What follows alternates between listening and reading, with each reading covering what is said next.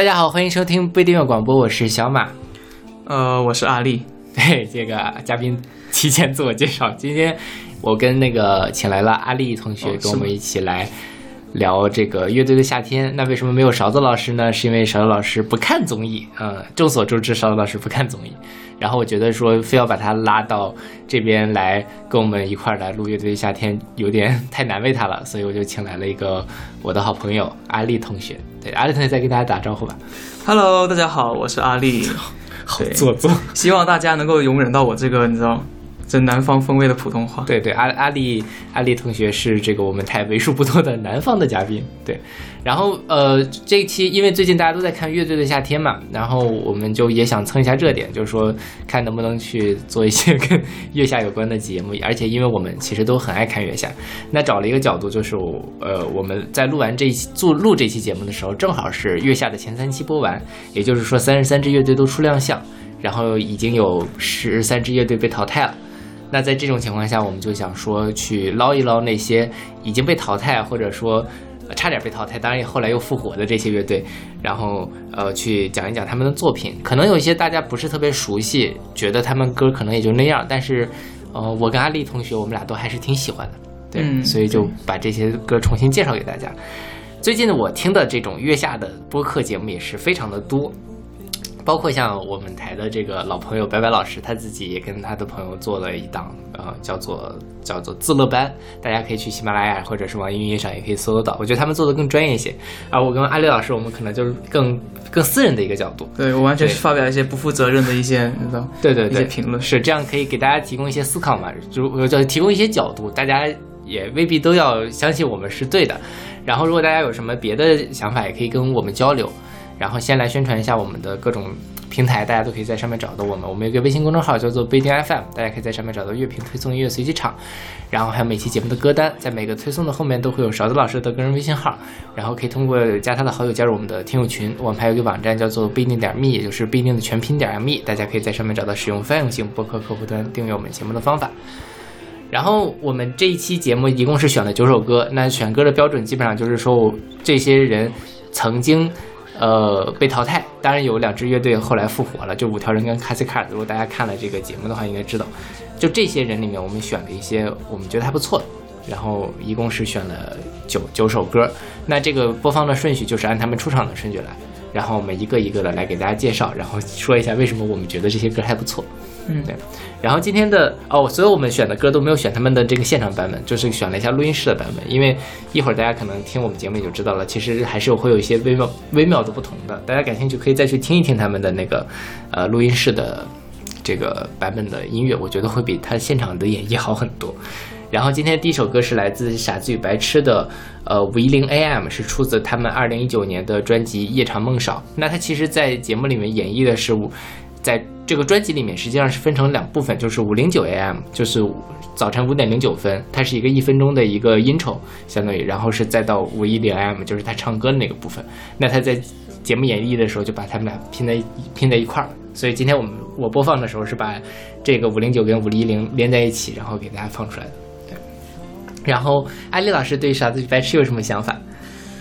呃，我觉得他们是还是一支挺好的独立流行的一支乐队。嗯，对，在国内的话，特别是在其实他们是台湾乐队嘛，我觉得台湾还是蛮多种的路线的，但是大陆的话好像稍微比较少一些。是的，对，包括像他们氛围化的一些呃偏电气化的编曲，这都是我喜欢的部分。OK，但是就是说，如果是我的角度来讲啊，因为我本来也不是特别喜欢这一类型的音乐，而且我如果是我觉得的话，他们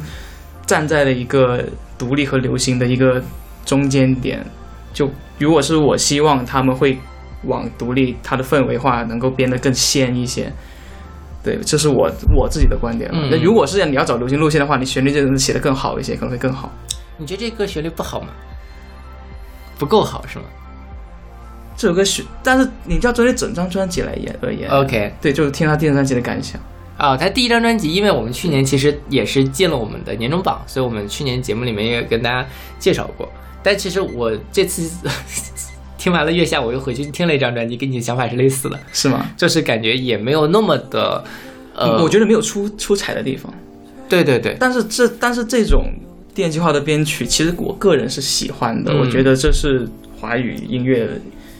应该尝试的一个方向。对，所以我觉得这就是很跟傻子与白痴出身有关系嘛，大家都会想说他们到底要往流行方面走还是独立方面走。就众所周知的是，他们的主唱蔡维泽是《明日之子二》的冠军嘛，嗯所以他们也签了挖掘街吧。那在这种情况下，他可能也要照顾到他的，因为其实说实话，他主要粉丝群体可能还是那些追选秀的那些人。对，所以我我我觉得就是他肯定也是因为就可能签了公司什么的，会嗯嗯就感觉没有完全发挥出来，OK，就感觉还是有一些限制或什么的。嗯明白对，是，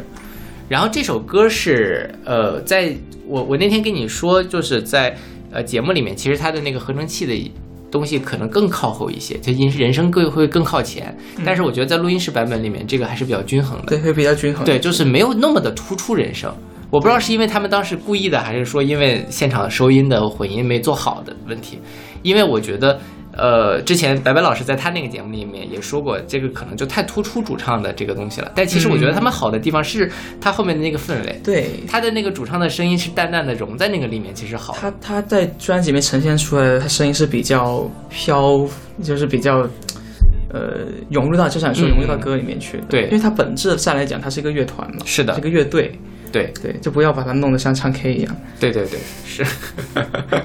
然后这首歌呢，在腋下里面还有一个我觉得非常令人气愤的事情，就是呃改改了歌词，嗯，然后改歌词改得很严重。当然，就是我这次做节目之后，我还专门去考察了一下他们当初在《明之子》上面演唱这首歌的时候的歌词。因为那个时候他们就唱这首歌，这傻子与白痴在出道之前写的作品，嗯，就是对，然后呃，其实也有一些词，比如说酒配几包烟，因为不能出现烟，嗯然后就被删掉了。类似的还有就是徐佳莹在那个《我是歌手》上面是给我一瓶，就是唱老王乐队的《我还年轻我还年轻》嘛，就是给我一瓶酒，再给我几一支烟，嗯，那个酒还是酒，烟就改成了眼睛的眼，就非常的这个就很有点诡异了吧？对对对对对。这个是改的，是，然后还有什么几分安然就几分贱，就是下贱的贱，然后这个也直接删掉了。嗯，然后还有没再管要不要脸也删掉了，要不要脸也不可以，必须要脸。然后一口一狗一口票一狗票的成见，一狗票是一个台湾的一个骂人话，相当于是，嗯就是一群一群狗，你可以这么理解，也被删掉了。但这些东西倒还好了，但是这次就进一步的删减了一些。它是第一句就是酒鬼们成群游荡，嗯，酒鬼也不能出现了，酒鬼改成了酒归人，然后还有什么野狗三三两两，野狗也不可以，然后还有什么 Why？最最夸张的是什么？它里面讲辗转后不见天亮，然后它改成了辗转后愿见天亮，多少梦想被稳当往里藏，改成了愿稳当被梦想往里藏。就是他完全把这首歌，本来这首歌其实是讲的是什么呢？五一零 AM 就是讲说，我天都亮了，我还没睡着，嗯然后我作为一个年轻人，我觉得很迷茫，我不知道明天我要去哪儿晃，我不知道明天我应该怎么过。它是一个非常迷茫的、有点颓丧的，但是也是这个时代的青年人的心声的一首歌，嗯，改成了一首莫名其妙的一个东西。我觉得这其实也给他们打了很大的折扣，对，因为他们本来就是一个以歌词见长的，对对对对对。而且我觉得他歌词写的是挺好的，当然有些人可能是，呃，我是一个相对来说情绪比较敏感的人，我会觉得这样的歌词会，呃，就是我在某一个人生的阶段里面会出现的。就是大家如果失眠，失眠过一阵子的话，你就会觉得说，哦，每天早晨起来你天都亮，你还没睡着，其实是件很痛苦的事情。对，而且很痛苦是我不想让天，因为天一亮我就要面对我不知道无所适从的人生了。对对，这其实是挺难过的。对，但是这个完全把它给改成了一个奇怪的样子。对，所以说就为什么呢？就是他本其实他这首歌本身也没有特别的那个，激进，对呀、对对对他表达也是那种淡淡的那种丧的感觉。对对对对，对，哎，其实说到说到那个丧这个东西啊，好像台湾乐队这几年都很喜欢都很丧。对，包括像草东，然后 Decca Jones 这些，之前我呃我们在节目里面也讲过，就是说这是台湾这一代人的所谓的卤蛇世代，也就是 loser。卤蛇，嗯他们就叫 loser 就叫卤蛇嘛，就是他们觉得阶级流动这个过程已经停止了，我再努力我也得不到，呃，我想要的生活，我也就是就像草东说的，我想要说的以前人都说过了，我想要做的有钱人都做过了，嗯，那我该怎么办？那他们其实都在讲这样的事情。对，但其实我我一直觉得，其实可能我们过几年也会经历这样的过程。这一代年轻人在他们发现他们。呃，他们要碰的壁比我们这一代人要多很多的时候，那他们又该怎么办？可能那个时候大家再听台湾人唱的这些歌，就知道有共鸣。对对对，是我一直对他们，我自己个人对他们还是挺有共鸣的，但是好像我身边的人没有那么强的共鸣。你说傻子与白痴吗？呃，包括像草东，包括像 Decca John，就是他们这一个丧时代的这个丧文化这个事情。对，OK，那我们来听这首来自傻子与白痴的《五一零 AM》。树影摇鬼门成群游荡，街灯夜下，夜狗三三两两，星星月亮夜色茫茫，跟生活一样。年轻的人们该去哪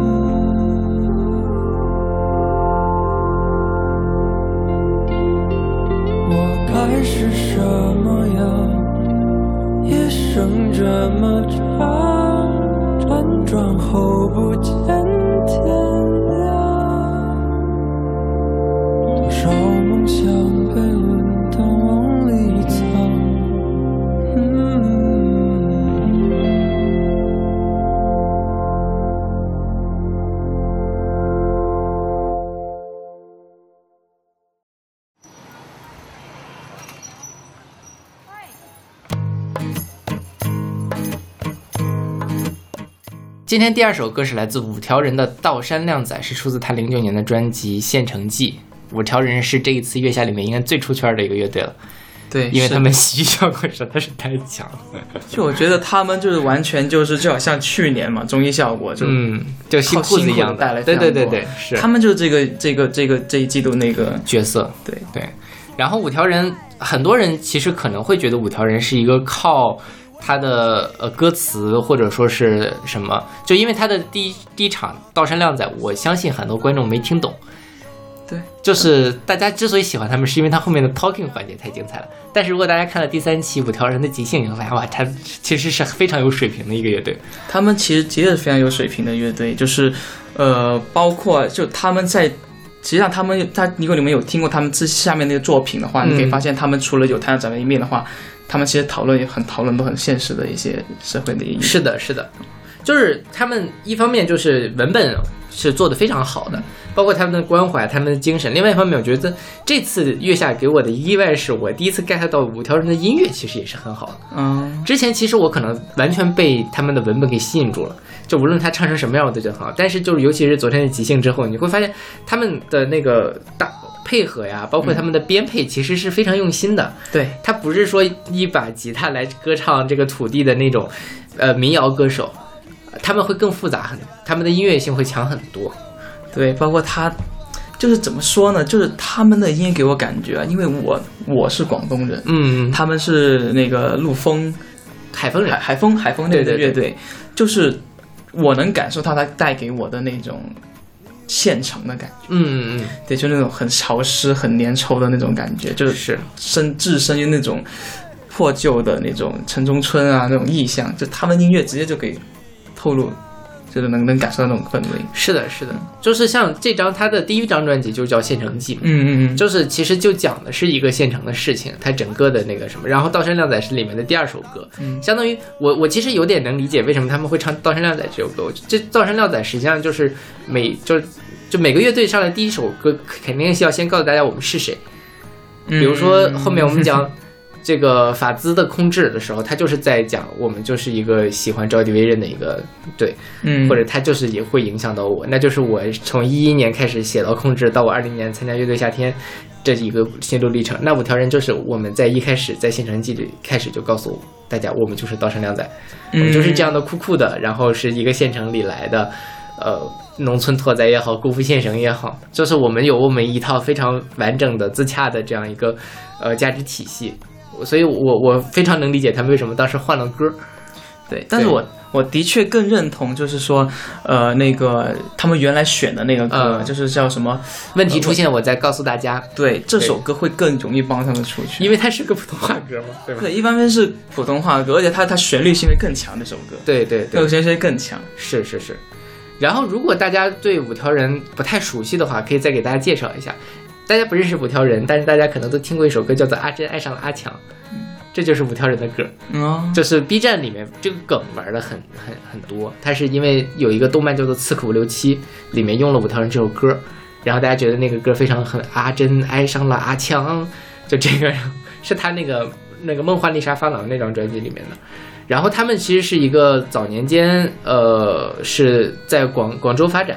然后是在广州卖那个卖卖盗版书还是什么，哦对然后开始慢慢的做，然后零五年的时候出了这第一张专辑，啊、卖打口碟。然后后来他们在海丰的那边就做很多的这个乡村的音乐的活动啊之类的。嗯然后其实他们一直是关注于乡村或者关注于他所在的那一片土地里面的。对，包括他的很多的呃音乐里面也会讲到一些比较敏感的边缘的人，比如说像是嗯呃梦幻丽莎发廊，他就讲的是那种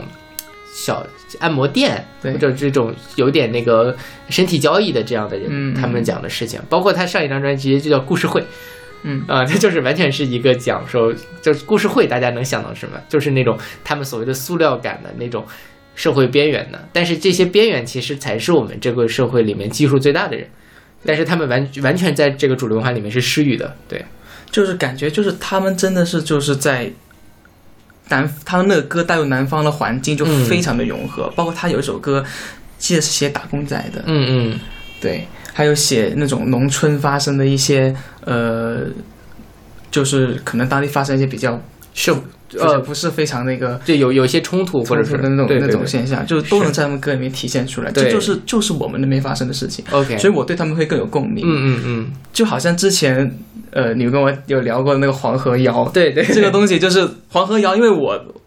黄河谣他描述的那个印象不是我经历过的，所以我没办法共鸣。但是像去年九年真人，嗯。还有像五条人，这个就是我能够更那就是你生活，那就是你的生活对对对对对。是。而且我觉得他们跟九连真人还挺挺可以做一个很有趣的对比，因为都是方言乐队，一个是海丰话，一个是客家话，然后他们讲的东西其实也都是比较凶的一一些东西。对。当然九连真人会更凶，像他这个歌里面，他在那个乐队夏天里面唱的是说打电话嘛，说我我在哪里，就是在呃在歌舞厅，但其实他原词是我在派出所，啊，他其实也是那种江湖气嘛，对，就是南方的那样的一个江湖。你你说的江湖气，这个说的非常对。嗯，对，这这种，呃，就是你感觉就是好像那种呃，走在城中村穿那个拖鞋，然后穿了一个很窄的牛角牛牛仔裤的那种边缘的感觉。嗯，对对对，嗯是。所以五条人复活了嘛，然后他下一期应该是要唱改编伍佰的那个《Last Dance》，我觉得就跟他们非常非常的符非常的适合他们。，对对，因为伍佰也是有那样的那种劲劲儿的人。我突然想到一个词可以形容他们，嗯就他们他们包括九连真人的都给我有一种古惑仔的感觉。啊，是的，对，是这种感觉。哎，说到这儿，我岔开一句问，就是《古惑仔》对于你们那边人的影响是真的很大吗？是大家因为看了那个时候香港的港产片儿，所以产生了这样的这种江湖气，还是说本来就有这样的江湖气？我觉得是本来就有这样江湖气，才有了古惑仔这种这样的一个风格的一个电影。明白了，我们广东其实还是受香港文化蛮深的，嗯嗯，而香港九十年代其实出了很多黑帮电影。对对对，对，那我不得不否认，不得不承认，就是《古惑仔》对我们这一代影响其实还挺大的。嗯，对，包括是那种什么义气啊、兄弟情谊、啊，对，对对，就是无论是好的和坏的，其实都会有影响。是对，也会有人看了这部电影，可能就走向了一些，违法犯罪的道路。对 会有。对，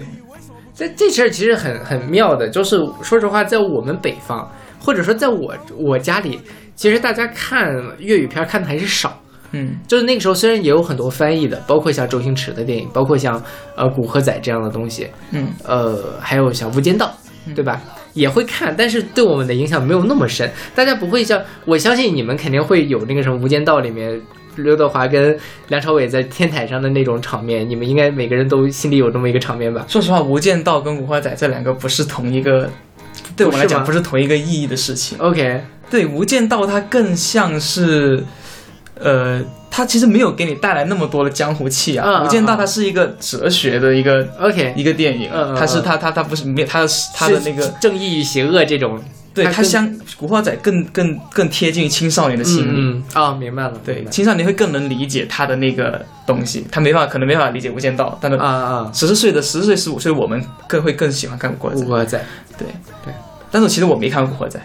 但是你也会被这个东西影响，是吧？就是或者说你身边的人我身边的人会他啊、所以你你会你同时也会被他们影响，是这样的一个逻辑吗可以这么说。？OK，因为我们那边说实话，我身边的人都没有几个人看过《古惑仔》。我算是异类吧，其实《古惑仔》我没看过这个。好的，那我还有一个就是，呃，因为我其实听了这个五条人也好，听了九连真人也好，我就在想，真实的南方是不是就是这个样子？就是这样，说实话，有点那种脏乱差的感觉。这这脏乱，但未必差哈。但就是说，跟我们想象中的那种什么深圳呐、或者说是呃广州的广州塔呀那种想想象是很不一样的，是吧？因为我没有去过广东的县城。应该这么说吧，就珠三角嗯，和非洲地区差别很大。就是珠三角，有人说嘛，就是非洲和欧洲的区别和非洲的话，就百基本上百就是那个广州和深圳两个城市 GDP 加起来已经超过了广东 GDP 的百分之五十了。嗯嗯嗯。对，就是个贫富差异非常大的。OK，所以就我们平时看到的广东其实只是广广就是珠三角那一小块儿，但其实更大的地方是我们没有看得到的。可以这么说，嗯，对我生活的环境就是在非非洲，飞猪，对，所以他那种感觉我就特别 明白了。特别的能够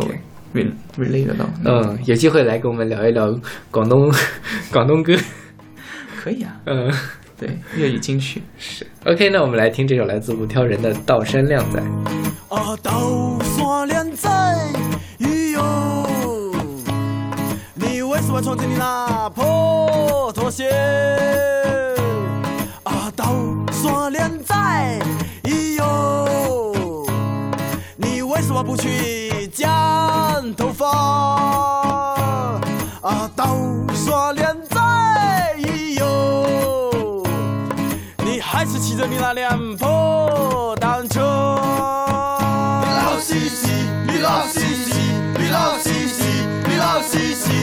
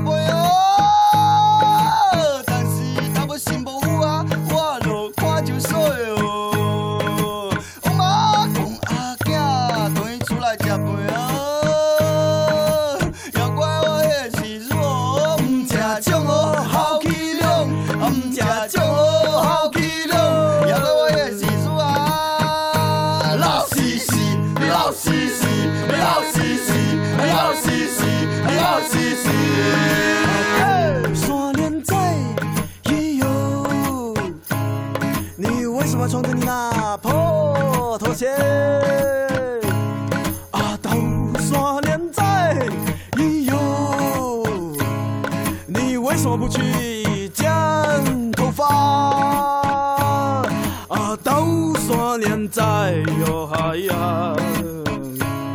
你还是骑着你那辆破单车。你老西西，你老西西，你老西西，你老西西。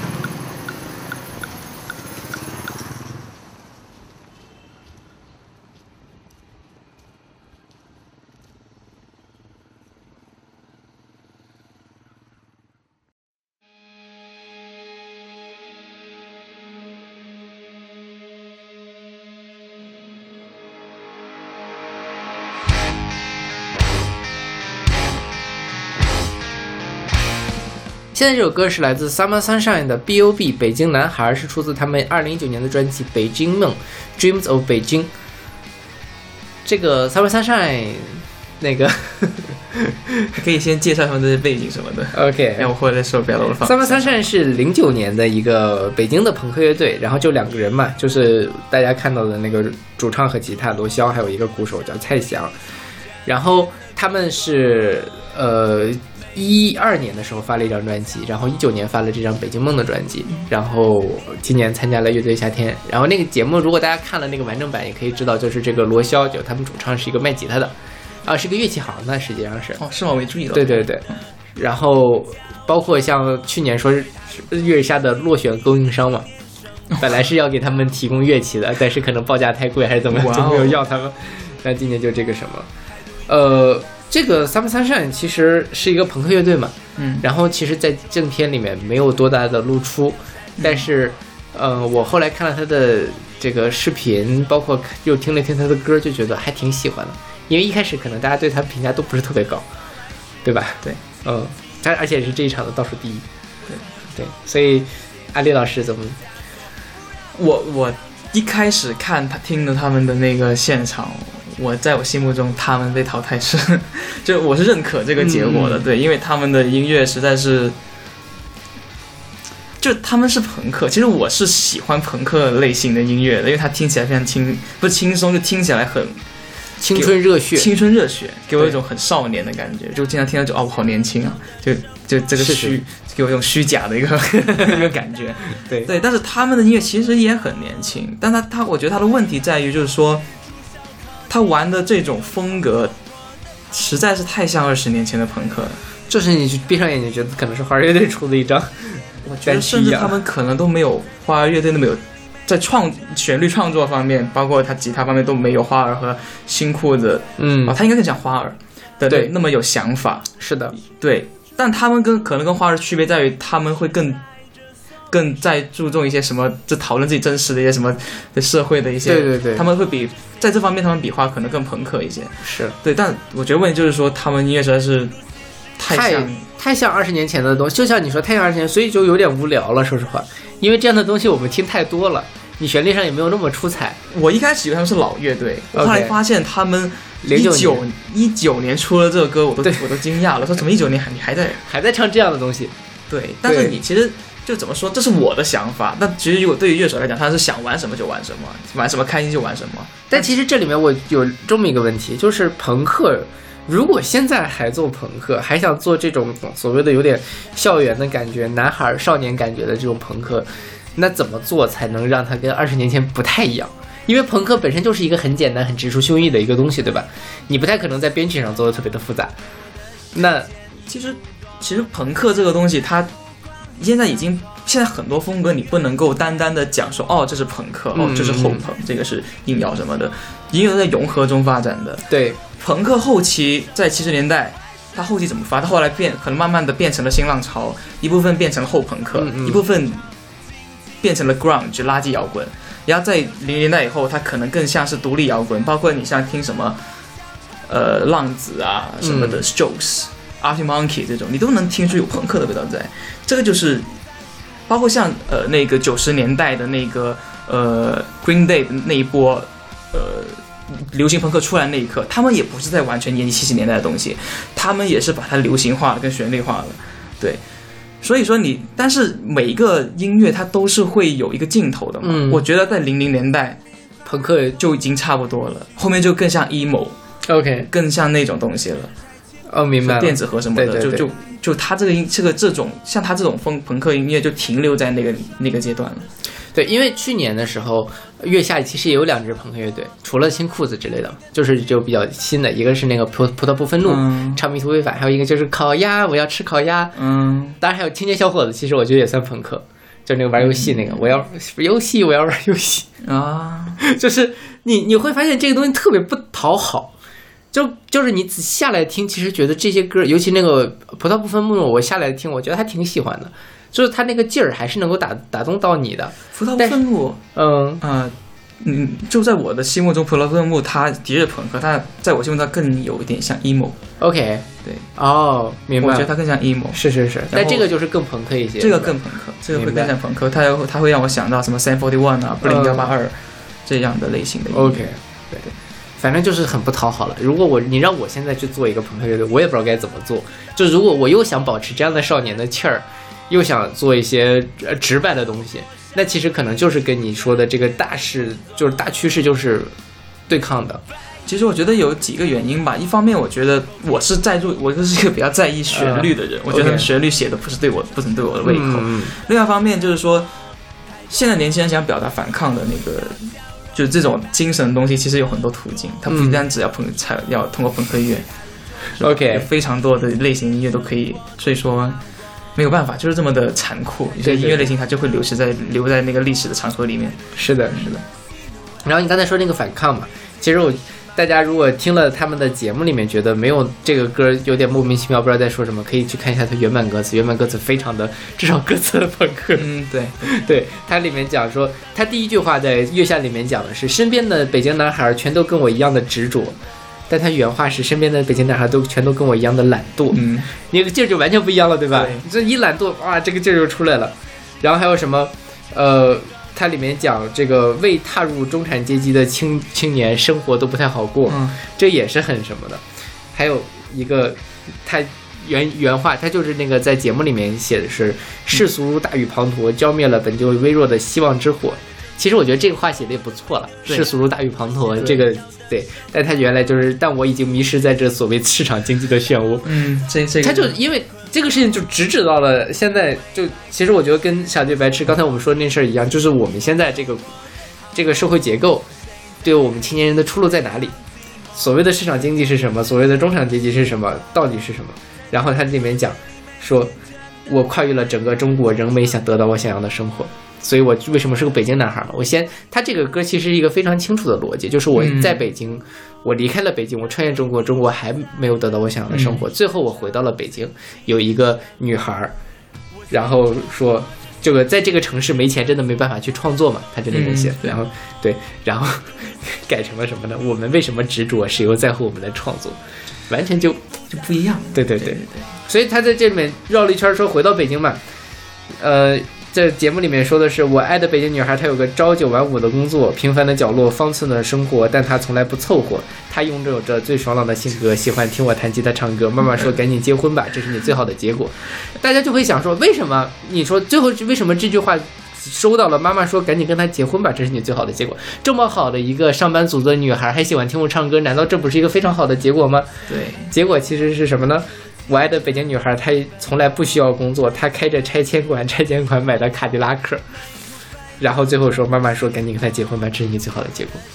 所以所以我觉得哈、就是如果他真的把这个词词作没有效完整完整呈现的话，他们分数线会更高一些。，会，因为这个东西就是朋克它的一个精华的所在。对呀、对对对，是你当摇滚乐。这对，就是，而且我觉得相当于我很久没有见过这么直白，但是又这么犀利的歌词了。嗯嗯，就大家可能也在抗议，也在想要表达自己年轻人对这个社会的看法，但是它都包裹成一个非常，呃温柔的方式呈现给大家。隐晦的。对，或者就像台湾那的那些 sound 一样，就是 OK，我放弃了，这就是我的生活，太阳在坠落，海浪在发愁，不停的退后，就气凉了。嗯，但是像他这么很尖锐的说，哦，我喜欢的女孩，她开着 这钱钱馆买的凯迪拉克，妈妈说跟他结婚吧，这这太现实了，太现实了。对，这就是每一个北京男孩可能会经历的，没有钱的北京男孩经历的事情。然后我其实很推荐大家去听一听他另外两首歌，一首歌叫做《给中国的年轻人更多的机会》，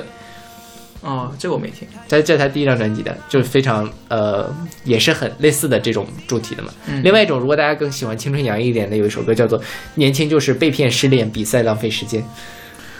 啊啊，你听这个名字你就能 get 得到，对吧？这就朋克，对对对。但其实说实话，我嗯、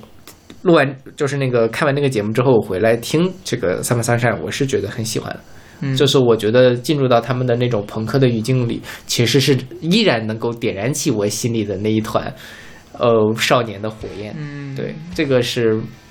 他不它还不太像那个上一上一季那个普通不愤怒，普通不愤怒我也很喜欢，他那个迷途未返我也很喜欢，但是他那个还是更加呃自我的，就是我迷途未返，我怎么怎么样，它嗯。其实没有太多的要去跟这个世界有正面的冲突的一个东西，但是这个团就冲突感非常的强。对，所以说虽然即使我我我我不喜欢，我不太喜欢这支乐队，嗯但是我就是看了他这他改过了歌词以后，我依然是觉得就是哎，这还是一支虽然我不喜欢他，这是很好的乐队。对对。然后再多说一句，其实有人会有这种说法，就是说你一个朋克乐队，你就要真朋克，你就不应该改歌词，或者你就不要唱这首歌。但是我觉得这是有一点太苛责他们了。这首歌其实对我来说，就像刚才说的那个无条人一样，就是他们的定场诗，就是我们就是这样的北京男孩儿。嗯这是对他们来说，可能是就想表达给大家的一个东西。而且更重要的是，是什么压力让他们改了歌词啊？就他们真的是想改歌词吗？肯定不是因为乐手怂所以才改的歌词。所以我觉得大家就是对于大他们要宽容一点，因为大家还是要挣钱的嘛。对，就大家家里也都是没有凯迪拉克才出来卖命的，谁不想家里有凯迪拉克呢？对不对？OK，那我们来听这首来自呃三十 Summer Sunshine 的 B.O.B 背景。身边的北京男孩全都跟我一样懒惰，做着或多或少和艺术沾边的工作。每一个被遗忘的角落，你是否见过东半三点半的夜色？这城市对我意味着太多太多，复杂的味道交融在八点半的公交车。被踏入中产阶级的青年，生活都不好过。太多欲望到无处停泊，太多隐藏的喜怒哀乐。我眼前已是满天污浊，眼中还有光亮闪烁。我想要超越我平凡的生活，不被世俗折磨。但我已迷失在这所谓市场经济的漩涡。我想要冲破这现实的枷锁，不让梦想沉没。但种种现实证明我只是个过客，北京不再属于我。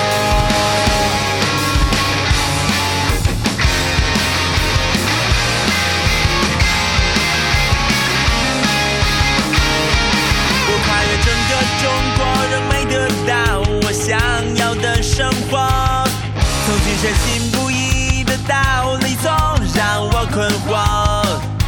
未来像是触手可及，却又一碰就破的泡沫。谁在黑夜对抗寂寞？看透这世间的选择。在这个城市里，没钱真的就没法去创作。的生活，不被世俗折磨。但我已迷失在这所谓市场经济的漩涡。我想要冲破这现实的枷锁，不让梦想沉没。但种种现实证明我只是个过客，北京已不再属于我。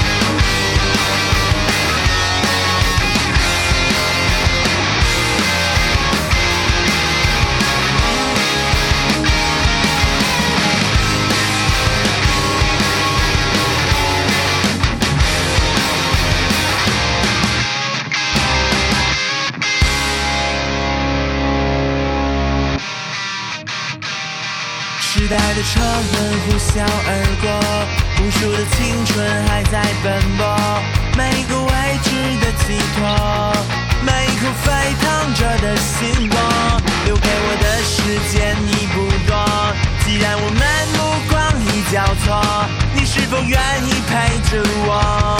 我现在只想听你说，陪着我超越我平凡的生活，不为世俗折磨。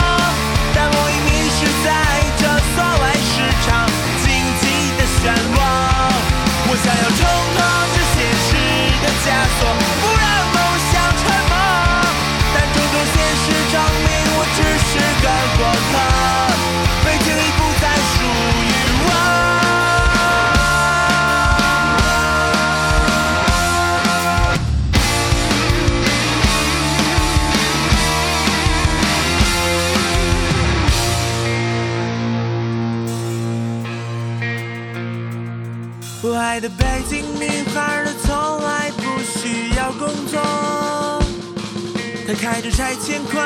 拆迁款买的凯迪拉克。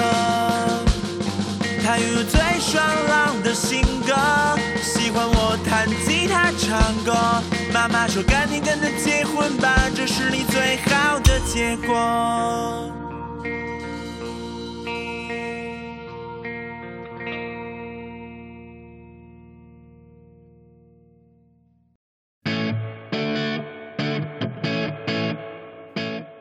现在这首歌是来自 Rustic 的《Poison Beauty》，是出自他们二零一一年的专辑《伤心恐怖城》。如果大家对 Rustic 没有什么印象的话，那它有几个比较重要的点可以给大家说一下，肯定能想起来。第一就是他们说他们参加了这个，他们是一个 legendary 的乐队，一个传奇的摇滚乐队，然后参加了什么英国的一个比赛，拿到了三千多支乐队的第一名什么的。然后还有就是他这个主主主唱这个呃叫什么来着？李岩在那个呃有一段非常让大家可能觉得有点不舒服的。什么用雀巢的速溶咖啡来当咖啡馆的美式喝的这么一段镜头，呃，然后我们一样一样来说这件事情。先介绍一下这个 Rustic。Rustic 其实是一个呃也是比较早成立的一个乐队，我忘了他们是具体是哪一年的了。然后最早他们算什么？应该也算朋克吧。他们是朋克，对，然后他们做朋克是参加了，确实参加了这个 The Global Battle of the Bands 这样的一个乐队大赛。全球乐队的夏天。对对对，然后也确实是拿到了第一名。还有我当时它是有维基百科的页面的，哇哦，所以应该不是一个野鸡大赛。对，然后这个大赛去年还在办，今年应该办不成了，因为有疫情的关系。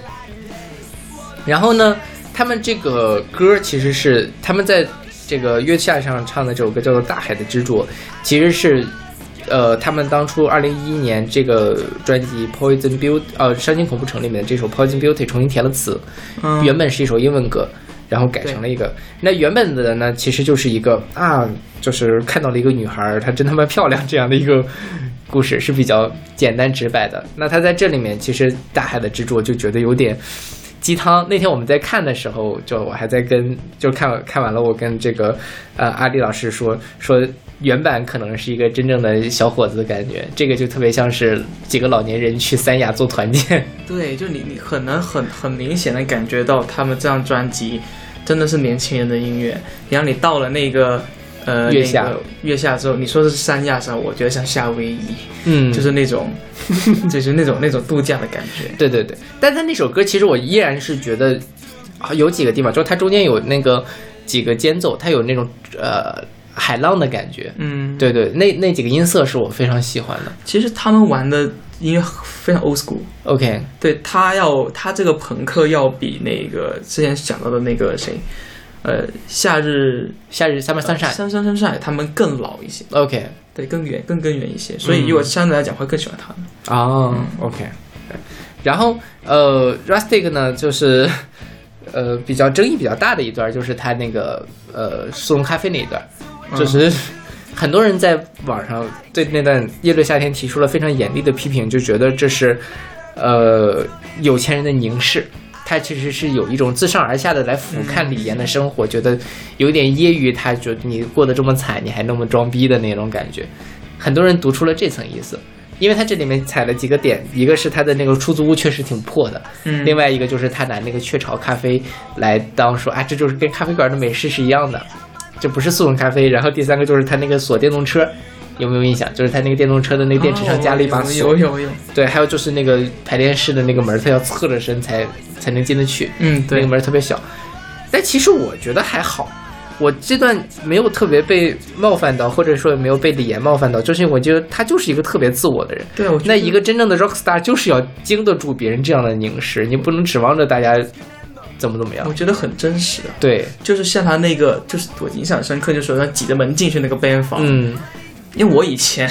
就是玩乐队的时候。对，玩乐队的时候，我就是就是我们那个 band 就很小，就非常窄，就是在嗯城中村里面的一个、一个很小的，OK，对，那感觉就是哎，对对，那那就是真实的生活，吧？对是就是那你怎么说呢？那摇滚乐，呃，摇滚明星的这个真实生活就不应该被他们就应该是一个成功的样子吗？也未必嘛。其实说实话，不是有人讲说什么 underground 吗？嗯这就很 underground 啊。对啊，underground 摇玩音乐的人都很穷的，就是摇滚明星其实都是都是那种叫前面都是处于一个比较贫困的状态。对对对对，这很真实。是是是，我也不觉得是冒犯，那就是你你你喝个速雀巢速溶很可耻吗？为什么我觉得这段特别有感受呢？就是我刚喝完了一大罐的那个雀巢速溶，是吗？对一模一样的，因为我那个、那个就它那个是铁罐的嘛，嗯呃，可以给大家开科普，也没有科普了，就是我有一阵特别喜欢喝那个雀巢的那种没有加奶精的那种咖啡，嗯就冲出来比较苦的那种。然后呢，它有玻璃瓶的，玻璃瓶就比较小，大概三四十块的样子。但是那个呃铁桶的那个瓶，那个桶大概是量是玻璃瓶的四五倍，但是价格只有两三倍的样子，非常的划算。所以当时买了一大桶。但是说实话，那东西喝多了有点反胃就是了，是因为天天喝那个。你那时候是是天是很忙是吗？天天喝这个东西。就是因为我现在一天不喝咖啡，我就没有办法醒过来，嗯，所以就是我觉得那个挺真实的。那比如说有一天说 OK，有一看到了一个什么落魄的博士后的生活，然后看我在那弄雀巢速溶，大家会我会觉得我被生活被凝视了吗？没有，我觉得我在其他地方比你们做的屌，这就可以了。我相信李岩也是这么觉得，他可能真的觉得自己是个雷是个传奇，而且我觉得他也他活成这样，我已经觉得他是个传奇了。对，其实一开始我看到 Rustic 的时候，他的表现什么的，我会很担心，嗯，他节目组会把他当做是一个炒作什么的，对。就是什么就是说把他塑造一个这样的人设。嗯。他后面我看了，感觉还还挺合理的，是。就没有给他带来特别的那个负对对对对，而且我真的觉得他那段好可爱，嗯，对，就是我，而且我强烈推荐大家去听一听这个《伤心苦不成》这一张，嗯就是他们的第一张，我觉得是很好的。啊，对他们这一张专辑啊，它就跟他我要呈现的感觉完全不一样。嗯他这里面给我呈呈呈现的感觉会更硬核一些，嗯嗯，对，对会更出力一些。它是不像，它不像是我要呈展现出来那种感觉，有点怎么说，有点像酒吧摇滚的那种派对对对对对，是是是，完全不一样，可以听一下这张是专辑。这张更青春青春感很多。对 ，OK，那我们来听这首来自 Rustic 的《Poison Beauty》。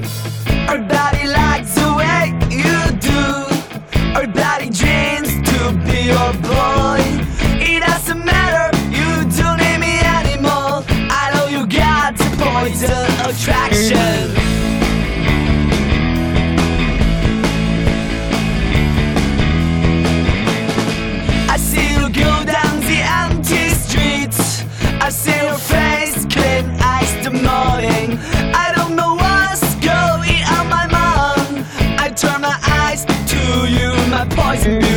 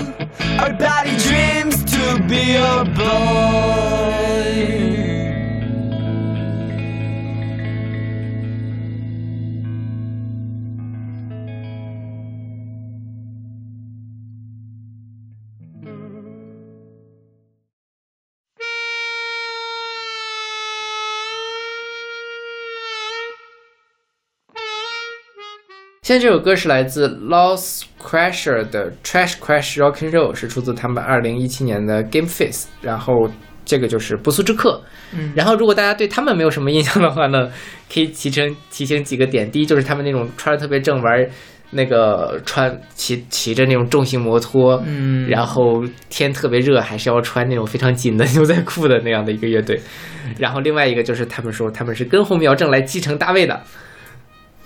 就是我们才是真正的摇滚乐，你们都是垃圾，那些玩意合成器都应该去死。其实说实话，就是喜欢硬摇滚的呃，那种乐迷，真的会有这种叫什么原教旨主义的这种，对对对对对对对是是是，但就是呃，就是安利老师其实蛮喜欢的，对吧？因为对就我你很喜欢这个风格，我其实怎么说呢？我我会听硬摇滚，但我也不算硬摇滚的一个忠实的那个乐迷，但我会我接触他们。就怎么说呢？就是我一开始看到现场的时候，他口风琴一出来的时候，我感觉哦，这味道真的非常的正。包括后来那个吉他的那个 riff 出来，在主唱嗓音出来，我觉得这个味道还是 是玩的非常正的。对对对对，其实当时就是说怎么说呢？他被淘汰这件事情呢，嗯，我没有觉得非常的不可理解，因为现在喜欢这种风格的人就很少，很少。而且现在几乎没有人玩这个了，对不对？呃，就我了解的话，就可能有些爱好者会玩，但是在主流的那个，包括在全世界来讲的话，这种风格是很少的，的确是。OK，嗯，对，就是我一开始对他们的感受就是，哦，挺味儿挺对，尤其你说那个口琴一出来的时候，嗯还是会什么。但是说实话，这个风格对我而言有点太过古老，嗯嗯，所以其实没有那么的打动我。但是后来也是说，其实你进入到了他们那个语境里面去，你大概如果你喜慢慢的喜欢上这个风格，我觉得他们做的还是挺好的。对，因为真的八十年代硬摇滚的那个，还有华丽金属什么嗯那一代，实在是太高峰了。什么美国的那个什么 Guns N' Roses 啊，还有什么 Boston 啊，这这一代的那个摇滚，你还 Bon Jovi 这、嗯这一代，他们真是就是太高峰了那段时间，太太太亮眼了。OK，对，我觉得我相信非常多呃国内的摇摇滚乐迷都是从这一类的什么 Guns N' Roses 这开始进入这个摇滚的这个世界里面的。对，对，然后呃，刚才就是我记得你跟我说到这个队的时候，还要推荐另外一个，就 Jack Danny 对吧？Jack 对，但 Jack Danny 他们解散了，然后他们的那个主唱是又组了一个叫做玫瑰木子弹的乐队，嗯，但是这个乐队就没有那没有那么重的味儿，它可能更流行一些，它人他。就就你刚才说那个什么吉他感啊，或者他有点布鲁斯的感觉，其实在这个新的队里面就不太有了。玫瑰木子弹我其实没有怎么了解，我嗯我好像听过他们一首是木吉他衬底的一首歌。对，就跟他之前，嗯因为 Danny 跟 Danny 就很不一样，就真的是可能是没什么人愿意玩这个东西了。就是现在还喜欢硬摇滚的，算是比较硬核的那种，嗯因为像这种话，这种硬摇滚的话，的确就像我刚才提到朋克一样，它也是留在了历史的那个世界里面去了。其实我我对这个呃 Jack Danny 啊，或者像这个呃不速之客不速之客这两个乐队，我其实我当时在思考一个问题，就是像不速之客，他玩这种硬摇滚是更偏美式的硬摇滚，对，它是比较像是那种结合了可能当地的乡村那种味道，什么牛仔那种音乐结合在一起的那种音乐。你可以看到它当时火，其实像什么呃，像 Guns N' Roses 都是美国的，他们都会绑一个头巾，嗯要穿嗯非常那种牛仔的那种牛仔的那个夹克，要再穿的那个呃皮裤或者是牛那个什么紧身牛仔裤，牛仔牛仔裤。就是那个，就是那个美国流商业文化呀，这流行文化呀，你看当时电影都能感觉那种感觉，对，是完全美式的摇滚乐。但是中国我觉得是没有这样的一个根基的。根基的，所以如果你要玩这种音的话，你非就你就会很容易陷入到模仿的那个是的，是的，上面上。所以我当时在考虑的是这个问题，我当时会在想说，会我会比较考虑这个事情。嗯但是后来我其实也想通这件事情了，就是说，其实摇滚乐本来在中国就是舶来品嘛，它本来就是西方音乐传过来的。那像什么朋克呀，像什么后朋啊、迷幻啊这些，在国内通通也是没有根基的。是的，所以我觉得就是说，如果你完全把它当做是一个音乐风格来讲，那只要你玩的好，好听就行。好听就可以。对对对因为你本来就爱这件事情。是啊，是啊我。觉得音乐就是要玩自己热爱。而且我觉得这我我我我在想这么一件事儿，就是如果这个月下结束之后，会不会有更多的人因为《不速之客》这场演出喜欢上了这个风格？会有有可能。对，因为其实呃，某种程度上讲，我觉得这是一种老年人不是老男人会喜欢的一个东西，就它其实是有很强的那种男性的荷尔蒙在里面的。这类音乐会在美国会是被什么中年老白男喜欢的吗？对对对对，就那种。是我甚至觉得，就可能会有一些二十像我这个年龄段的老。有一点 上了年纪的人会会会慢慢喜欢上这样的东西，会去看他们的演出，而且实际上就是我看他们被淘汰，我觉得一方面很合理，另一方面也觉得有点可惜，可惜有点伤心，因为就是说这真的是说明这种音乐已退出了，已经退出了这个世界的一个舞台了。我觉得，我我还有一个问题就是，呃，你说假设他们晋级了，如果他们改编的话，你觉得他们会能改编的好？就是这样的音乐风格会不会跟一些国，就是呃华语歌或者说一些其他的风格产生一些化学反应？有可能有，但是得挑歌，因为像这种布鲁斯味道很重的音乐的话，你要把它换成中文词、流行的这个曲子，很容易味道会变得很诡异。是是是，这这也是我觉得有点限制，就是它一直没有办法落地到我们这个东亚或者说我们华语华语圈里面。就这种风格有点难，就因为它可能太跟，太它跟语言关系太大了。对，跟语言关系非常大。你要玩，基本上在国内我有听过一些别的玩电影谣，但是是用中文唱的，我都觉得好像不太怪怪的。是，哎呀，就 那就更我更期待了。假设他们如果能进的话，玩一改个什么爱情买卖之类的都好了。OK，那我们来听这首来自呃不速之客 Lost Crusher 的 Trash Crash Rock and Roll。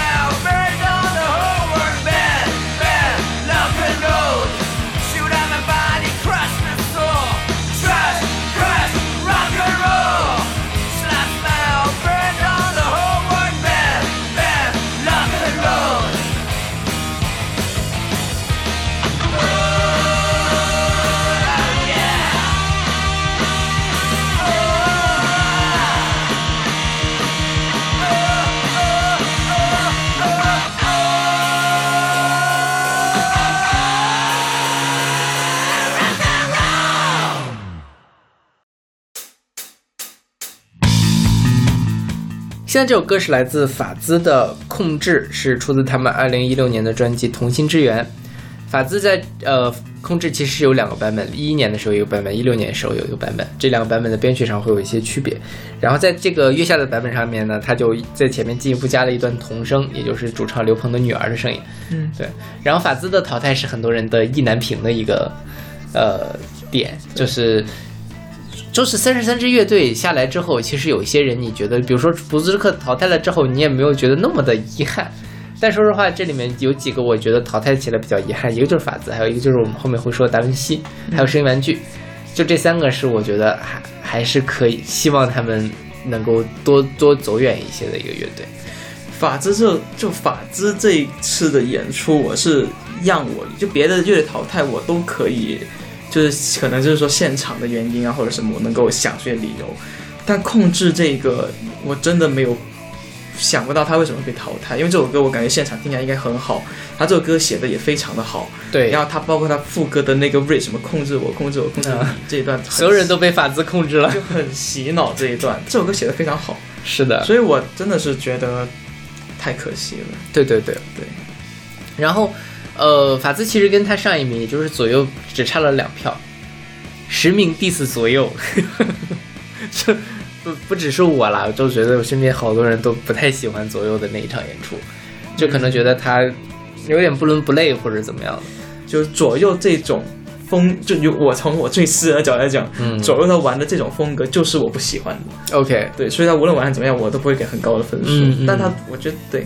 对，而且就真的是我觉得不是 不如法兹。但我我其实这样就是希望左右在改编赛里面能拿出一个好作品，不要如果他还是那么烂的话，我就觉得我现在要骂人了。其实左右他那种风格改要做改编的话，其实游刃有余的，嗯因为他那种套路，你把什么流行歌搬进去都可以做。，对，你要把你就你就是因为他本来做编配也，他那个旋律也是蛮流行的，是的，是的，只要只要再改首歌，要再加一点极端嗓进去，就就 OK 了。对对。然后我们说回法兹，法兹是一个来自西安的乐队。然后呢，他们是呃，应该是在比较早，也是零几年就出就开始活动了。然后一一年的时候出了《控制》这个这首歌，后来呢就是，呃，大概从一六年，也就是《重新支援》这张开始吧，就可能它的这个发发片的速度就比较密集了。然后呃，去今年还是去年年底的时候发了一张新的 EP，叫做《假水》。那张专辑现在在我的这个年终榜里面能排到前二十的位置，是我非常喜欢的一个 EP。然后他们风格应该算是后朋，嗯嗯，对，后朋克。然后，但就是大家如果听这个控制，跟他现在听这个假水，你会感觉到他的那个音乐还是越来越成熟，然后可能表达也会稍微内敛一些，没有那么的外放了。嗯，所以我就推荐大家去听一听他们最近这一张，我觉得是很好听的。对，对而且就一开始就是说，很多人说这个控制在向那个 Drive 嗯 Division 对致敬嘛。对，后来查了一下，的确就是，嗯，就他在他从音乐的编排上面来讲，的确是听能听出受 Drive Division 非常非常强烈的影响，包括他的 bass 开头的那个 bass 嗯的那个，爆一开一开一开一开头是 bass，然后后面吉他再铺陈过来，那种感觉，OK，就很就很 Drive Division。嗯，是。然后这首歌就当初他们发的时候就说这个是给 Joy Division 致敬的，然后、嗯但这个白白老师就是在他们那个自乐班那个台里面做了很多的考证，然后就说是因为有一个 Joy Division 的那个主唱叫什么来着，Ian Curtis 对吧？嗯，对，对，然后他是那个呃，他有一个纪录片就叫做《控制》，嗯然后他为什么叫控？这个纪录片为什么叫控制呢？是因为 Joy Division 有首歌叫做什么？就是 Out of Control 是吧？呃，She Lost Control。OK，嗯，She Lost Control。然后它这这个这这个那个里面叫控制，所以它这首歌就叫控制。然后这个呃电影里面引用了一段这个英国的嗯一个诗人叫做这个呃约翰华兹华斯的一首歌叫做 My Heart Leaps Up，就是我的我心雀跃。嗯那其实跟他的这个歌词的内容是非常贴的。你要不要给大家朗诵一下这个英文诗？因为很短。因为为什么让他朗诵呢？是因为我英文太差，大家是有目共睹的。而这个安迪老师的英文水平，在我看来真的吗？对那我尝试一下。，OK，嗯，My heart leaps up when I behold a rainbow in the sky. So was it when my life began. So it is now I am a man. So be it when I shall grow old, or leave me die. The child is father of the man, and I would wish my days to be bound each to each by nature Parody petty. 对，就是他这个歌什么意思呢？其实翻译一下，就是应该大家就明白了，就是说我当我看到彩虹的时候，我会我的心就会为之雀跃。 我小的时候是这样，我现在是这样，等我老了，等我死了，我还是这样。所以它其实就是跟去控制的时候这个什么，就是讲天边彩虹映入眼帘，我的心为之雀跃。其实这是连在一起的。然后他后面又讲什么呢？就是说，the child is father of the man，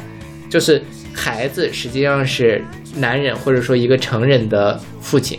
那在这里面就是讲我只指同心是嗯成人之源这样的一个事情。然后还有最后一个就 bound to each each to each by natural natural parity，就大家可以看到我的英语是多么的塑料，很五条人。然后他就在这里面其实就讲的是我只指望一世光阴贯穿对自然的崇敬，所以他基本上就是把他的这这首诗给化用了。但反正这个华兹华斯很早就死了，所以也不存在版权的问题。